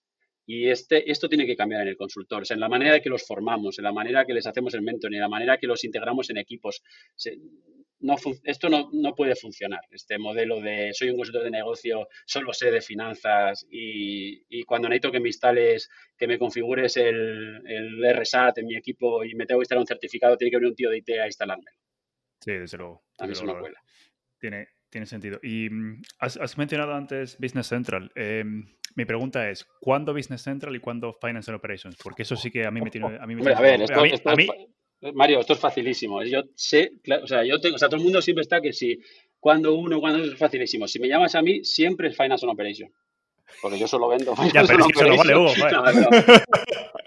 Pero es que eso, no, me vale, Hugo. A mí la verdad es que Business Central me parece un producto súper chulo. La verdad. Sí, es súper chulo. me, mola, me, mola, mucho más que Finance and Operations. No, está bien que te mola. A ver, o sea, insisto, te molan los productos sencillos. Entonces, es, normal, es normal que cuando, la, cuando llega la complejidad de Finance and Operations te, te, bloquees. Es normal. Espérate, que, que, vamos a entrar en Power Platform, ya verás que nos vamos a reír ahí. sí, sí. No, ¿sabes lo que me estoy pegando yo? Hablando de la formación, ¿sabes lo que me estoy Yo ya hago mis Power Apps, ya hago mis, mis Power BI, ya esas cosas, ¿eh? todo es así. No, a ver, Business Central, eh, nosotros nos ha pasado muchas veces que nos llegan eh, oportunidades de clientes y les decimos, mira, sois Business Central y, hablar con un partner de Business Central, ¿no? Llamar a Microsoft y nosotros nos vendemos Business Central, está perfecto, pero sois Business Central. ¿Por qué? Pues porque hay una serie de connotaciones, más allá del posicionamiento de Microsoft del producto que te dice, oye, Finance and Operation a partir de 20 usuarios, pues ahí ya te está limitando, ¿no? Si quiero tres usuarios financieros para llevar una contabilidad, evidentemente no puede ser Finance and Operation porque te arruinas, ¿no? Eh, con, con, con, Finance and Operation. Pero muchas veces empresas de 10, 15, 20 personas necesitan Finance and Operation en vez de Business Central porque tienen complejidades eh, multipaís o complejidades eh, de cadena de suministro, de producción más complejas en el modo de proyecto, quitando verticales, ¿eh? que Business Central lo mejor que tiene es que la gama de verticales que tiene es mucho más amplia porque lleva años, ¿no? Entonces tiene mucho vertical. Entonces, si dices, una constructora, pues una constructora depende del vertical que compres. Ya no es Finance on Operation o Business Central, es a quién le compras el vertical de construcción, ¿no? Eh, pero sin quitando verticalizaciones, al final nosotros normalmente lo definimos en base a si necesitas una única base de datos con múltiples países. Eh, eso al final tiene que ser Finance and Operation, hacer workflows eh, multipaís, multiempresa, con diferentes, manteniendo un solo entorno, una sola base de datos, eso es Finance and Operation, eh, eh, compartición de información, ¿no? de tablas, todas estas cosas es Finance and Operation, y luego algún proceso de negocio que sea muy complejo y que, y Business Central no lo solucione de la manera más adecuada. ¿no?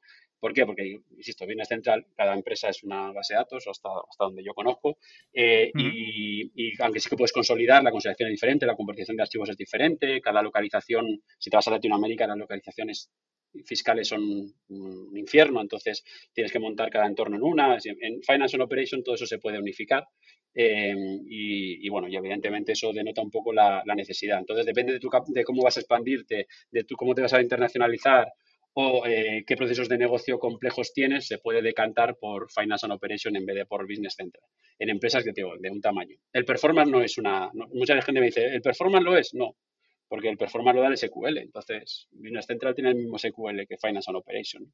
Si esto es un tuning de SQL, no es un tema... Pero bueno, a veces la línea es muy fina, ¿eh? La línea es muy fina y se decide por detalles. Me, gusta eso que, dices.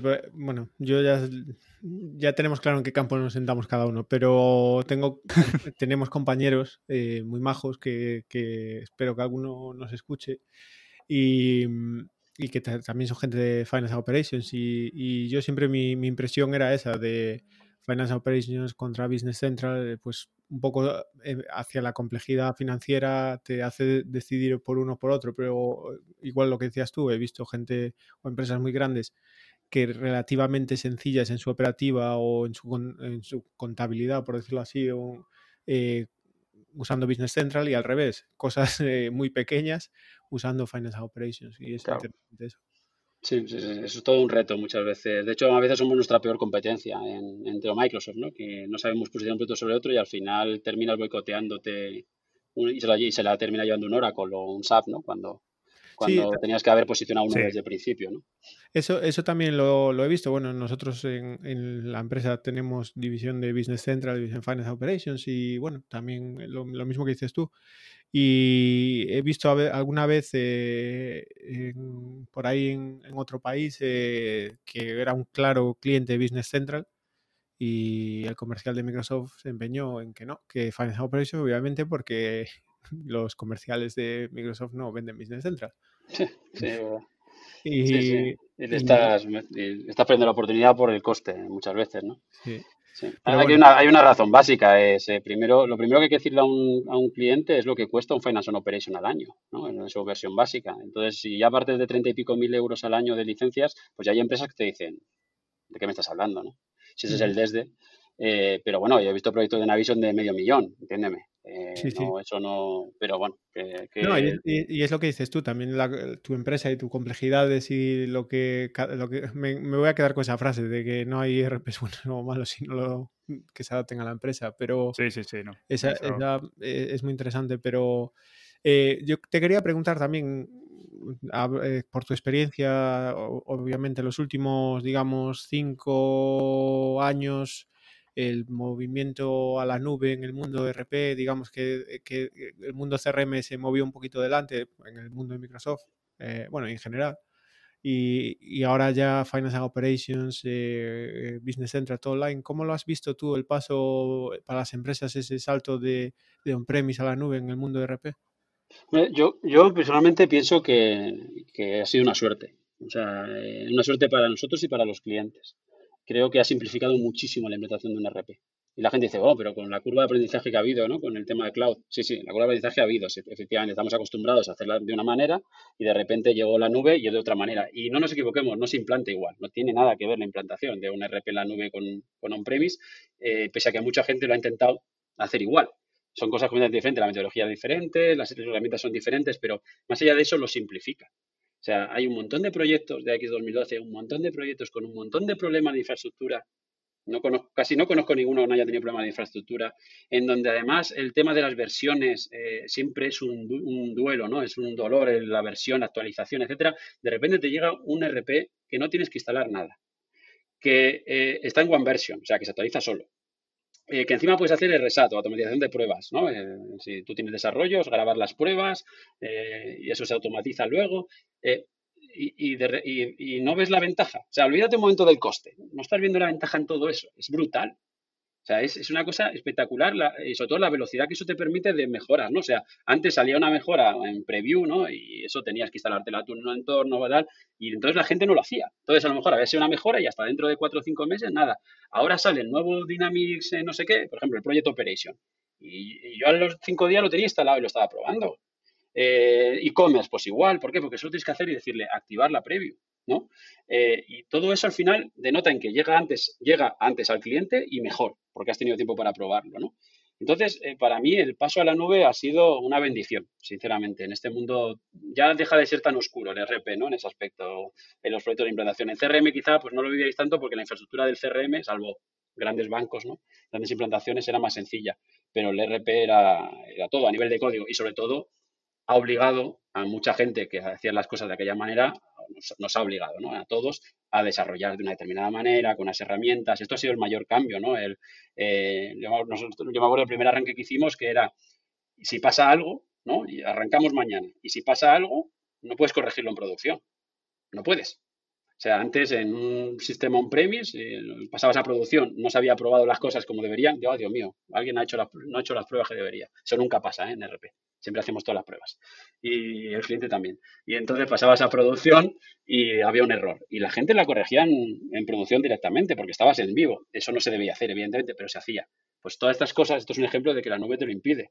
Porque ahora tienes unos entornos que gestionar en la nube, tienes que hacer la petición a Microsoft, Microsoft lo sube, bueno, tienen sus cosas. Entonces, yo creo que lo ha profesionalizado, lo ha mejorado, lo ha simplificado, lo ha abaratado, porque el coste de on-premises, nosotros lo hemos visto en clientes que tenemos con, en hosting todavía tradicionales, lo ha abaratado y nos ha hecho a los profesionales que seamos más dinámicos, que aprendamos más cosas y de forma más rápida y más eficiente.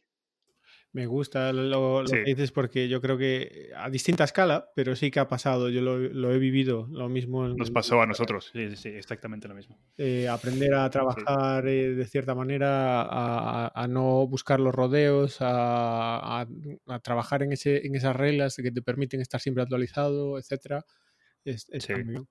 Desde luego. Yo, yo, yo, de hecho me acuerdo que cuando, cuando empecé con, con CRM, ¿no? Era, era la versión on-premise, entonces estaba acostumbradísimo a ir a la base de datos directamente y, y, y, cambiar cosas ahí, ¿no? Y sí que cuando vino la nube, que la verdad es que yo, yo tuve suerte porque empecé, yo trabajé muy poquito con, con, con on-premise, la nube ya estaba, ya estaba ahí, muy pocas implementaciones de CRM4, casi todos si no te diste cuenta, Marius Millennial.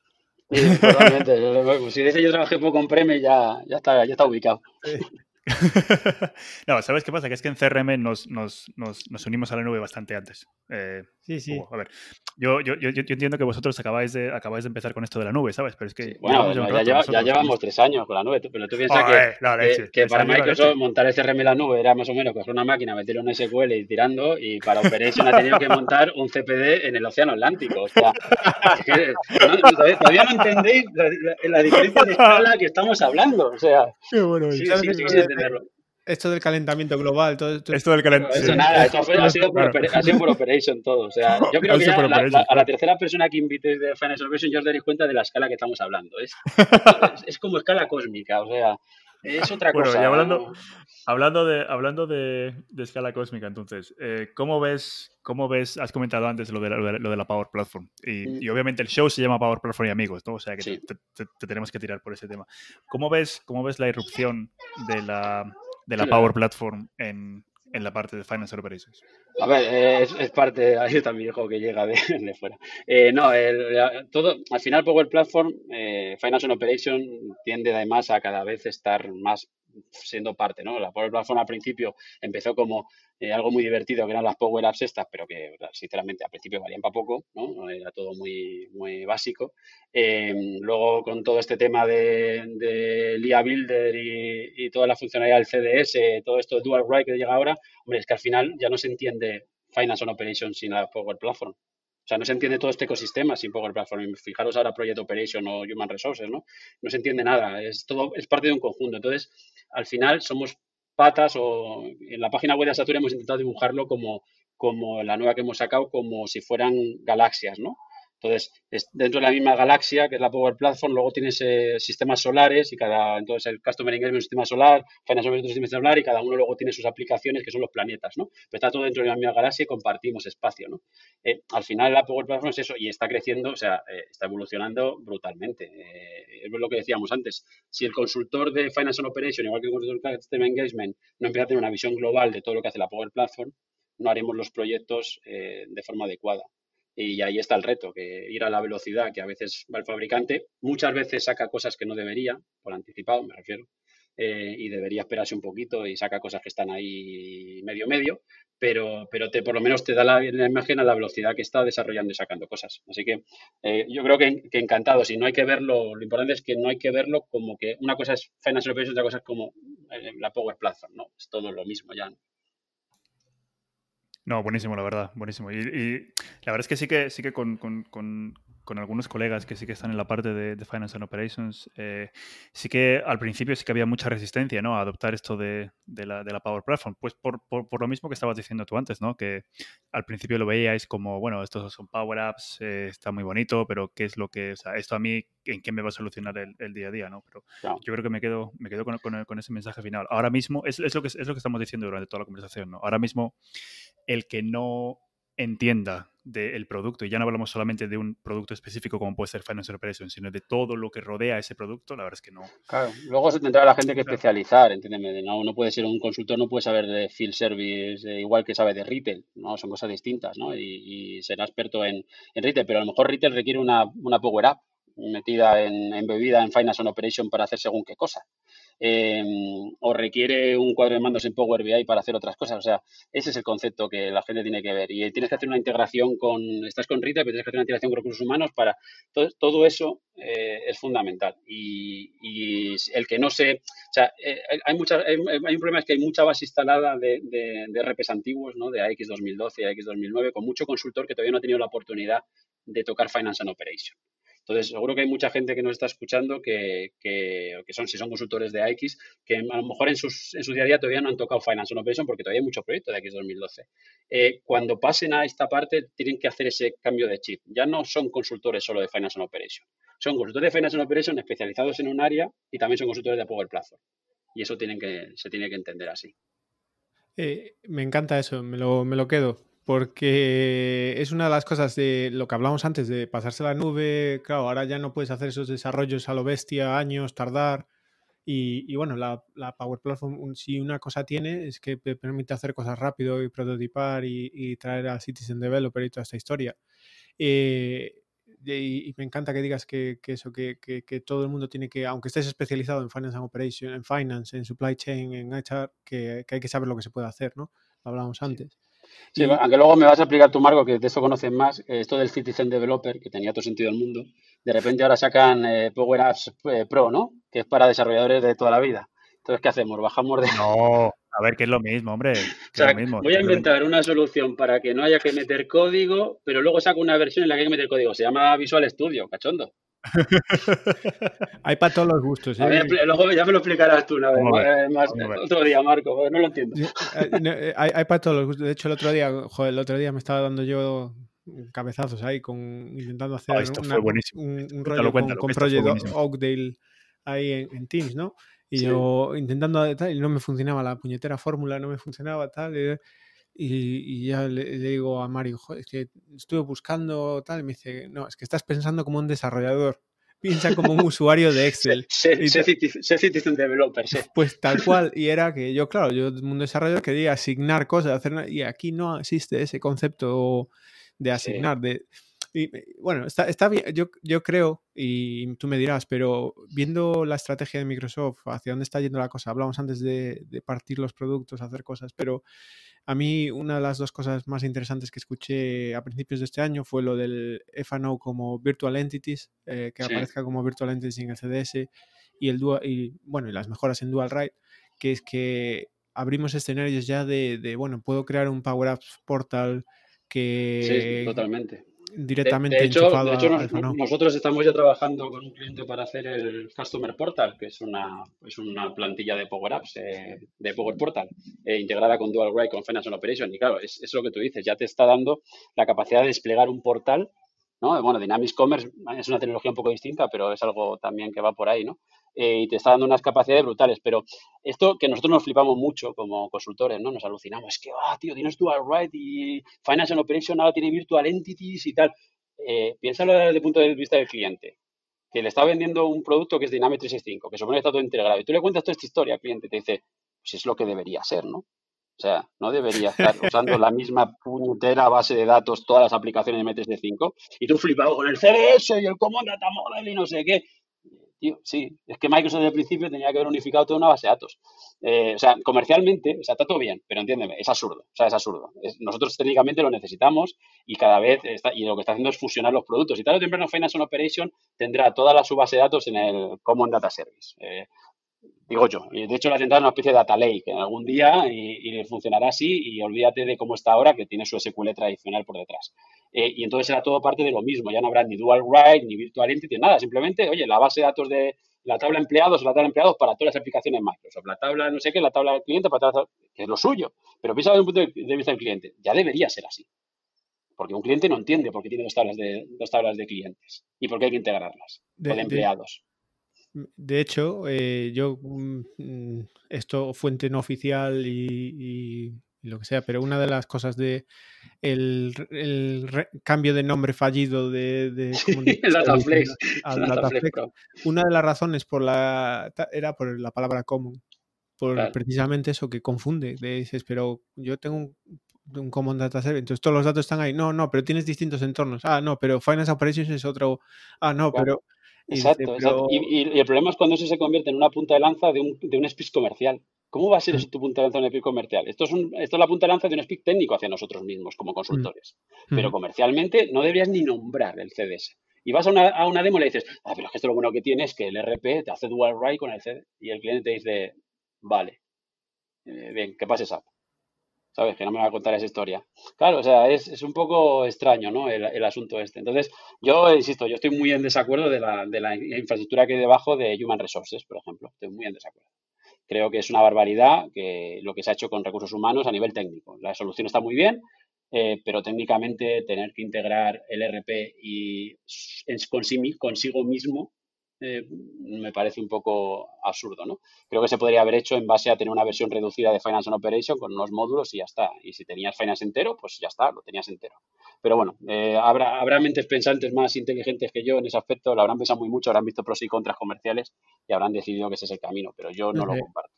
A lo mejor mm, me imagino que, bueno, sus razones tendrán, eh, como dices tú, la base de datos de Finance Operations sí es SQL, pero es una base de datos eh, diseñada para, un trabajo transaccional, no, no tanto operacional como el CRM en otras historias. Y, me imagino que, habrá sus razones, pero también lo veo como a lo mejor eh, tenemos una estrategia, una visión de producto tal, no somos capaces de hacer ese cambio por todo lo que habría que conlleva en sí crear módulos y bueno, lo hacemos así de mm, momento y, en el futuro lo arreglaremos. Eh, claro, la verdad que te encuentras cosas tan, tan curiosas como que si tú creas un campo en la tabla de empleados del RP, eh, porque tienes un entorno de desarrollo que te lo permite hacer, en la tabla de empleados, que es exactamente igual de HR, no puedes hacerlo. Tienes que crearte una Power App para que te das una idea, porque no es editable, porque es un mini entorno de Finance and Operation, pero no es desarrollable, ¿no? No tienes entornos de desarrollo. Por lo cual, ¿cómo se come esto, no? Entonces, bueno, hay, una serie de, cosas que, insisto, cambiarán con el tiempo. Bueno, ya sabes que a veces Microsoft pues, le da un par de bandazos, que se hará talent, que se hará no, eh, y, pero nos generan a todos nosotros una confusión comercial bastante alta, ¿no? Eh, y a veces, pues, la imagen del producto con Project Operation hay que, hay que tener mucho cuidado también porque, bueno, está bien el concepto y, como producto tiene muy buena pinta, pero hay que hacerlo, hay que hacerlo funcionar, me refiero. Eh, cuando metas el Steinsit en proyecto en la parte que antes era PSA y esto llegue a Finance and Operation y por otro lado con Human Resources, las ausencias para no sé qué, pues todo eso va a haber que verlo funcionando, pero lo ideal sería que Microsoft ya te diera la plantilla, ¿no? Todo integrado y listo, pero lo tienes que hacer tú. Entonces, los primeros proyectos van a ser un challenger. Ah, sí, efectivamente. Y, yo creo que, como dices, eh, CRM a veces va, o la parte de Customer Engagement va un poco adelantada en el moverse a la nube en este, y, pasamos en cierta manera por eso, con el tema de cuando llegó la Power Platform, si Dynamics es una app de Power Platform o Power Platform tal, y ahora tenemos los módulos separados, pero por suerte, en este caso sí que eh, si tú coges eh, Sales eh, y luego coges Customer Services, la misma base de datos, etcétera. Yo creo que, llegaremos. la estrategia, me encantaría un día ¿sabes? poder sentarme con alguien que, contara esa visión y toda estrategia, porque bueno, esas son secretos a veces, pero, pero la vamos viendo en pinceladas, o sea que yo creo que sí. No, y que está, está, construyendo un producto brutal, o sea, me refiero a las capacidades que está construyendo Microsoft no las tiene nadie nadie. O sea, lo que está haciendo, que, te, que, te, que tengas capacidades IA de una forma súper sencilla en cualquier producto de la Power Platform, que puedes embeberlo en cualquier sitio, eh, la, cantidad de, o sea, por ejemplo, el, yo el otro día hice, grabé un vídeo porque me aluciné yo mismo, eh, el planning, el, el, MRP de toda la vida es la planificación maestra, que el sistema te tiene que calcular todos los requisitos de fabricación, de compra, eh, todo, ¿no? Lo que tiene que comprar, fabricar, transferir entre almacenes, que eso tradicionalmente se ejecuta por la noche eh, ahora tiene la opción de externalizarlo a la nube. Y, hice, una, hice pruebas reales y de procesos de 20, 30, 40 minutos a, dos segundos. ¿no? O sea, estás, estás mandando toda tu base de datos de transaccional a la nube, te la estás devolviendo ya calculada en dos segundos. Eso es, espectacular. O sea, eh, eh, lo otro se construye, lo otro son pantallas, formularios, pero la tecnología que hay detrás de eso, esa poca gente puede hacerla. Entonces, los clientes a veces son early adopters de algunas cosas, pero luego yo creo que reciben con creces lo que, lo que están pagando. O sea, con el tiempo, al principio quizás no lo vean, pero con el tiempo están recibiendo mejoras y mejoras y mejoras y potencialidades que, ni se creerían, ¿no? O sea, eh, es espectacular. Nada, tal, cual, y creo que, que, es eso, estamos en un momento de que las partes se está creando una bola, es un crecimiento exponencial, cada vez antes mencionaste el Form Recognizer, pues empiezas a conectar servicios y estrés y bueno, tenemos una plataforma impresionante. Impresionante. Pero, pero, bueno, cambiando de tema. Mario, ¿qué tienes por ahí? Em, tema comunidades, porque además eh, tenía muchas ganas de, tratar este tema contigo, sobre todo porque en la promovéis muchísimo que, la gente colabore con la, comunidad y, ese buen rollo que, tenéis en la empresa sí que se transmite a la, comunidad. Entonces, quería, no sé, saber tu, opinión sobre las comunidades, sobre cómo, cómo han ido creciendo con el, con el, paso de los años y qué me puedes contar de, ahí. Bien, bueno, tú lo has dicho, en Exazure somos ADN comunidad, pero por una sencilla razón. Eh, creemos que cuanto más se conozca el producto, eh, mejor es para todos. O sea, al final es un win-win, ¿no? Había gente que tradicionalmente pensaba, ¿cómo vas a compartir el conocimiento que tienes, ¿no? Que has conseguido porque has hecho el primer proyecto de retail, por ejemplo, y todo solo tú sabes de retail, ¿por qué vas a compartir ese conocimiento con el resto del canal eh, si es, si es un, valor diferencial para ti, ¿no? Eh, pero la realidad es que el valor diferencial, lo que te da valor diferencial es que ser reconocido por eso, no porque tengas ese conocimiento, sino porque eres capaz de tener ese conocimiento, de adquirirlo y de transmitirlo, y porque además es positivo de que todo el mundo haga los proyectos de la mejor manera posible. No hay cosa peor para este mercado que proyectos fallidos, nada peor. Entonces, si tú sabes algo, te has pegado con algo, ya lo has sufrido, pudo salir mal incluso el proyecto, y has aprendido esa lección, compártela para que otra persona no vaya detrás y tenga un, proyecto fallido, ¿no? Porque el proyecto fallido nos, nos, nos, empequeñece a todos, o sea, es una mala imagen de producto, ¿no? Entonces, las comunidades eh, sirven, para, sirven para esto, para transmitir este conocimiento. Eh, entonces, yo estoy muy de acuerdo con la comunidad, muy, muy de acuerdo con la comunidad, siempre que sea altruista. O sea, yo la comunidad como modelo de negocio no la veo, no me gusta, eh, es un modelo de negocio válido como otro cualquiera, ¿no? Pero, pero yo no quiero participar en comunidades que no son altruistas. Eh, más allá de que las comunidades se tengan que financiar, entiéndeme, una comunidad altruista también necesita una financiación y para eso están los sponsors y una serie de cosas, pero en los modelos de comunidad en los que te sajan a los, a los que se van a formar, ¿no? A los que van a recibir ese, ese curso o esa información, a mí eso no me gusta. Eh, pero bueno, eso insisto, eso es el modelo de comunidad. Ahora se está viendo mucha revolución de comunidades nuevas que están muy interesantes, ¿no? La, la DynamicsCon, que, también la, eh, la, maratón de ahora de Pablo, que también, eh, aunque sí que tiene una pequeña parte para autofinanciarse, pero no es no es lo que era antes, ¿no? De la Dynamics User Group, que es, que, joder, no sé, ¿cuánto costaba una entrada de User Group? 2.000 euros, 1.500, ¿no? Sí, una, eh, una, barbaridad. y, encima querían que los eventos online costaran lo mismo, no, no estar dando el mismo contenido, no tenían el mismo coste, no tenía sentido en mi opinión. Entonces, bueno, en ese aspecto creo que esto es sano, que las comunidades se generen, que la gente comparta, los que tengan tiempo eh, puedan compartir y dedicar, y, y mientras no se convierta en un postureo.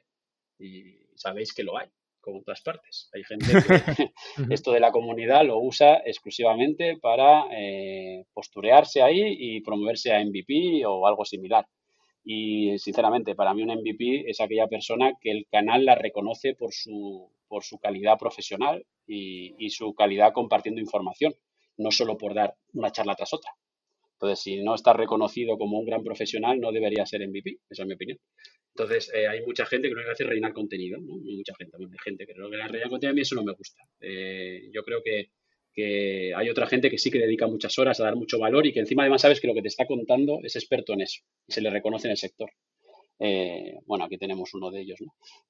y, bueno, eso, eso creo que es muy sano, pero hay, otra, hay otra parte que quizás no sea tan sano. Entonces, bueno, estamos viendo un poco un desbarajuste un poco de comunidad, saliendo como muchas comunidades, con muchísimos speakers, contenido que se repite muchas veces, em, que pasa de una conferencia a otra haciendo lo mismo. Eh, yo creo que, naturalmente esto se irá limpiando, ¿no? yo creo que sí, yo creo que poco a poco se va, se va a empezar a, estabilizar. Yo creo que, eh, y me acuerdo que lo, lo comentábamos con, con, Cristina, lo que estamos viendo con las, con las comunidades es que hay mucha gente nueva, lo cual hacía falta. Realmente eso, es muy positivo. Porque al final éramos, éramos siempre los mismos.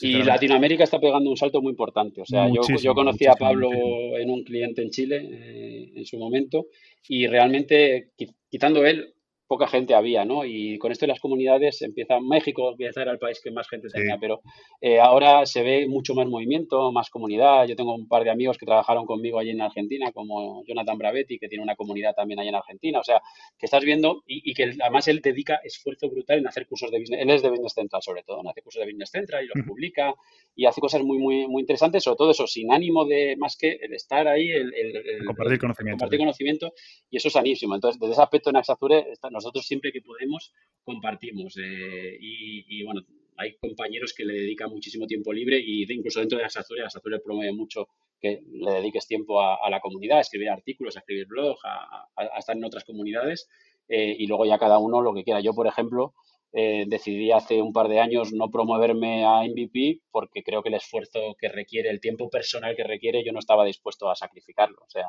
tengo un niño pequeño, estoy en un momento en mi vida que quiero pasar mucho, mucho tiempo con él y que todo el tiempo que tengo lo quiero profesional lo dedico a Sazure. Entonces, eh, todo el tiempo que no dedico a Sazure lo dedico a mi familia. Entonces, se me hacía muy complicado el, generar contenido, ¿no? O el contenido necesario para sentirme que me merecía ser MVP, ¿no? Pero bueno, pero eso ya es una decisión personal de cada uno, ¿verdad? Sí, totalmente. Y, me veo muy reflejado, sobre todo en, cosas que hablamos con otra gente de la comunidad, con eh, temas muy candentes. lo que, bueno, me tocaste un par de palos eh, muy, muy, muy importantes. Uno era el, lucro que, se, que hay o que hubo o habrá en el futuro, que siempre existirá de gente que quiere beneficiarse del altruismo de otros. Em, todo, todo tiene una ecuación de valor eh, para mí. Y, y mientras haya esa ecuación de valor esté balanceada, eh, pues todos contentos. Y si yo pago, si yo hago una, dedico horas para preparar un contenido, una charla para un evento eh, y a cambio pues consigo ir al evento o la entrada al evento gratis o incluso en algún evento esos raros son, pero bueno, algunos de Microsoft o otros que te pagaban el viaje y cosas, pues genial. Y, vale, para mí la ecuación, ir al evento, para mí era, tenía suficiente valor para, ver a la comunidad, para ver a gente, tenía mucho valor y, bueno, me compensaba. Em, a la gente que, pagaba por la entrada iba a aprender, le compensaba, pues El problema es cuando, cuando descuadras esas ecuaciones y cuando quieres, eh, te vuelves, digamos, eh, un poco em, demasiado avaricioso. Mm. Y, entran temas de, bueno, como pasó en otras eh, capital riesgo, cosas así, intentar... Exacto, cuando, no, cuando lo que te preocupa es la cuenta de resultados, no es el... O sea, si, si, tú, si, tú, si tu objetivo de comunidad es como una ONG, ¿no? Si tu objetivo, tu, eh, tu núcleo de negocio es generar profit, ¿no? Eh, es diferente a que si lo que es es dar un servicio a la comunidad. Porque aunque sí que necesites ingresos y necesites facturar, es para mantener ese objetivo. Claro, pero entonces, al igual que una ONG no se dedica a ganar dinero, a recaudar dinero para ganar dinero, se dedica a ganar dinero para invertirlo en las comunidades, las, comunidades deberían ser similares. Entonces, eh, eh, tú lo has dicho, es el equilibrio. Si tú de repente estás cobrando un dinero por una entrada, pero no le estás pagando nada a los speakers, ni siquiera el alojamiento o el transporte, si además luego haces eh, eventos que son online, que no tienen la misma, es imposible. O sea, todos estamos deseando tener eventos presenciales, seamos sinceros. La comunidad presencial mola. La comunidad online mola menos. Esto es así. Entonces, eh, y aunque sí que el contenido es el mismo y aprendamos las mismas cosas, eh, perder el networking que tienes con una comunidad presencial, eso es invaluable. O sea, sinceramente, o sea, yo los Dynamic Saturday que, a los que he asistido, la parte más divertida eh, siempre o la más enriquecedora era compartir ese tiempo sin camisetas. Yo no soy de tal partner o de tal otro. Somos compañeros, somos colegas, compartimos charla, cena, copas. Y final. Exacto, esas son las más importantes. Y, aunque fueran eventos de Microsoft, el Inspire o no sé qué tal, pasaba un poco lo mismo. Entonces, bueno, el evento virtual sí que te enseña cosas. Creo que hay que mejorarlo porque está intentando hacer igual de virtual que si fuera presencial y eso quizá no funcione del todo igual, hay que pensarlo diferente. Hay mucha gente que ve los eventos en un móvil, por lo cual tú no puedes compartir pantalla de la misma manera que lo hacías, porque no vas a ver un carajo cuando compartes pantalla. Eh, no hay el tema de las preguntas. Bueno, hay que, hay que buscar. Yo estoy deseando ver cómo funciona la Test Marathon con el tema de la, de la, de la feria virtual, ¿no? De la parte esta más de networking.